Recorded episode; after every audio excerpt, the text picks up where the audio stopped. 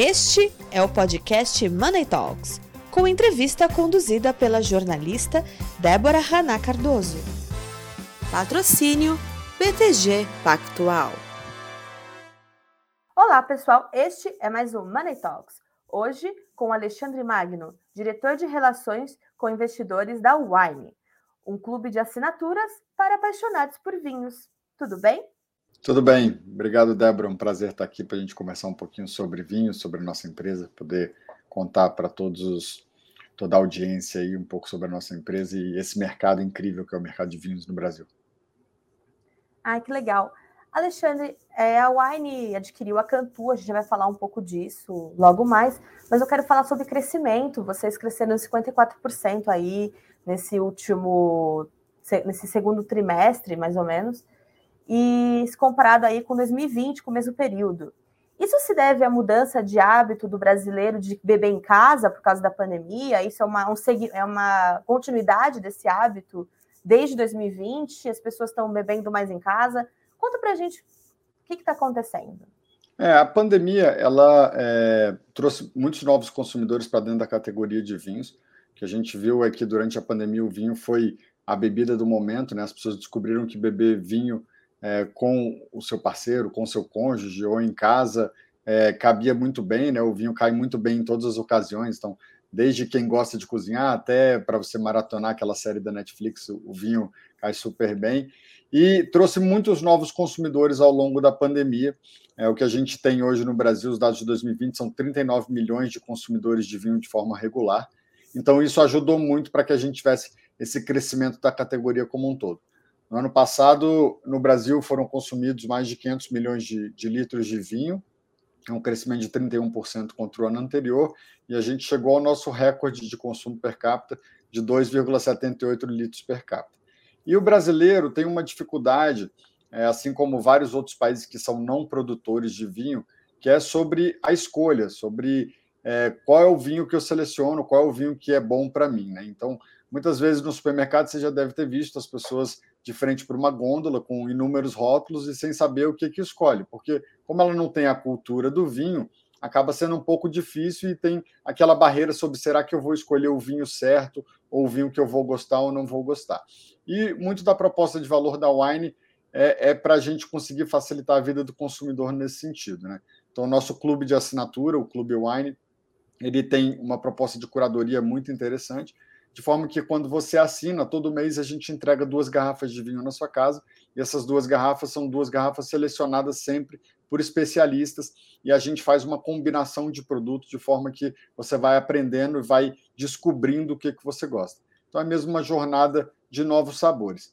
E aí o que a gente viu foi que esses novos consumidores da categoria enxergam na Wine uma proposta de valor interessante, a gente conseguiu crescer bastante a nossa base de sócios baseado nisso. A gente tem agora 270 mil assinaturas ativas, é um crescimento de 50% contra junho do ano passado, e esse é o principal motivador, e esse é principalmente o que faz com que a nossa receita tenha crescido aí no, no primeiro semestre de 2021, 53,8%. E falando agora na aquisição da Cantu, que é uma importadora de vinho, foi por 180 milhões, se eu não estou enganada, me corrija se estiver errada.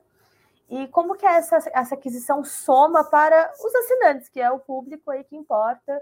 Por que, é importante para quem assina, é importante para a Wine? Conta para gente. É, a Wine começou como uma empresa puramente digital, né? A gente começou com o e-commerce, depois nós lançamos o Clube de Vinho, o Clube Wine, e a gente descobriu que o clube tinha uma proposta de valor super interessante.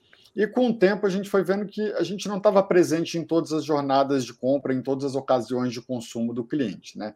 Então, desde 2019, a gente vem trabalhando numa estratégia de omnicanalidade, que a gente gosta mais de chamar de omnipresença.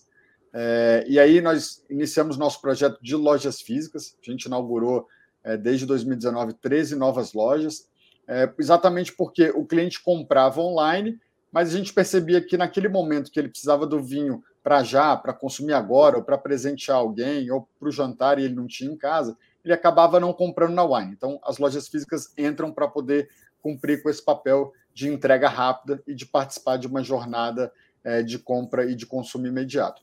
Mas ainda assim, é, tem uma boa parte dos clientes que compram vinho em supermercado e também consomem o vinho no restaurante. E aí a gente já vinha desenvolvendo um trabalho de B2B, que é a nossa unidade de negócio para poder abastecer supermercados e restaurantes, mas a Cantu é, era uma empresa que a gente gostava bastante, já vinha paquerando ela há algum tempo e casou de seu momento certo, e deu tudo certo na, na nossa negociação e a gente concluiu a aquisição agora em agosto, exatamente com esse propósito de estar nos locais onde a Wine não estava. Então, a, a Cantu é uma empresa essencialmente B2B, tem uma presença forte é, no, no off-trade regional, nas cadeias de supermercados regionais, e complementa muito a nossa estratégia, a nossa jornada a partir disso, a partir desse trabalho de omnipresença. Hoje tudo é, muito, tudo é assinatura, né? Spotify, Netflix e tudo mais, e agora vinhos. E quem está buscando a wine está buscando pelo quê? A exclusividade? São rótulos assim que você não encontra no mercado? O que, que, que, que tem, o que, que a wine tem diferente para me oferecer? A gente costuma dizer que o nosso clube de assinatura é baseado em três Cs: é o C de curadoria, o C de conteúdo, porque junto com as garrafas que a gente manda todo mês, a gente também manda uma revista, que é uma revista com conteúdo proprietário que a gente desenvolve, e esse conteúdo está disponível tanto na revista quanto no app e o C de, de comodidade de poder receber dentro de casa. Né? Então, eu acho que a combinação desses fatores faz com que a gente tenha um produto vencedor mesmo. E a gente está num estágio agora, como a gente tem uma base muito grande, a gente consegue ter um poder de escala é, muito superior a outros clubes de vinho que estão nascendo. Então, para você ter uma ideia, o clube que a gente mais compra as garrafas, que é o Clube Essenciais, que é o, de, é o segundo clube, né? a gente tem aí cerca de 120 mil assinantes, é, quando a gente vai negociar a compra de garrafas com o fornecedor nesse clube, eu estou fazendo uma, uma aquisição de 250 mil garrafas, pelo menos. E 250 mil garrafas para vender em uma só negociação para um fornecedor é um evento muito grande. Então, a gente consegue é, um desconto bastante interessante. Com isso, o cliente tem a oportunidade de experimentar um, um produto que estaria numa faixa de preço superior se ele fosse comprar a garrafa em avulso. Falamos sobre crescimento, sobre assinatura, sobre como a Wine tem aí um portfólio incrível e nos leva, nos leva ao IPO. A Wine está se preparando, certo?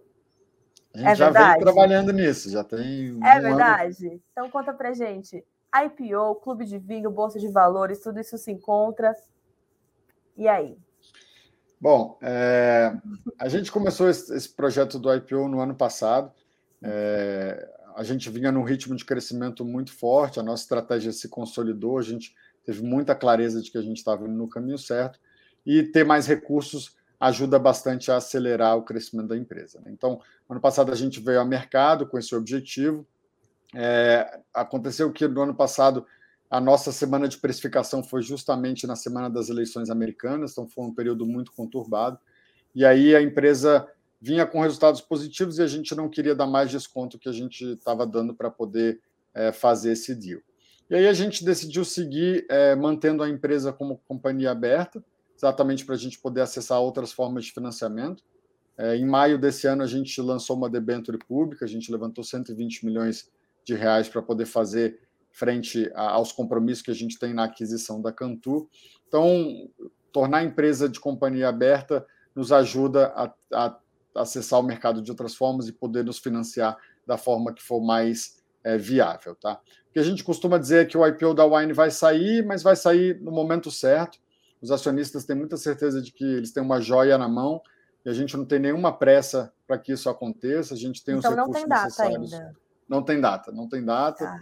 A gente tem os recursos para que a empresa continue crescendo e no momento que for mais adequado, no momento que houver uma combinação dos fatores aí, a gente deve seguir para poder fazer um IPO e conseguir acelerar ainda mais nosso ritmo de crescimento. Tá vendo? Então, no futuro, quem for tomar vinho vai poder dizer que tem notas de B3, é isso que eu quero ouvir. Exatamente, notas de B3. Ou de Ai, Nasdaq, que né? Quem sabe?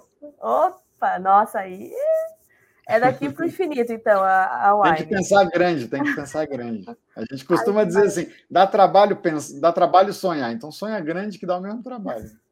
Exatamente. Sonhar não custa caro, é, executar é que custa. Exatamente, é verdade. Olha, muito obrigada. Te convido para voltar quando o IPO estiver aí consolidado, estiver feito. E quando tudo isso estiver pronto, volta para cá. Queremos conversar mais com a Wine, que é uma empresa super incrível. para quem ama vinho, para quem adora esse universo, que é maravilhoso, certo?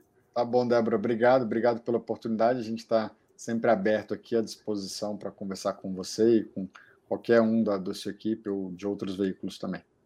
Ah, obrigada. Tchau, tchau. Obrigado. Tchau.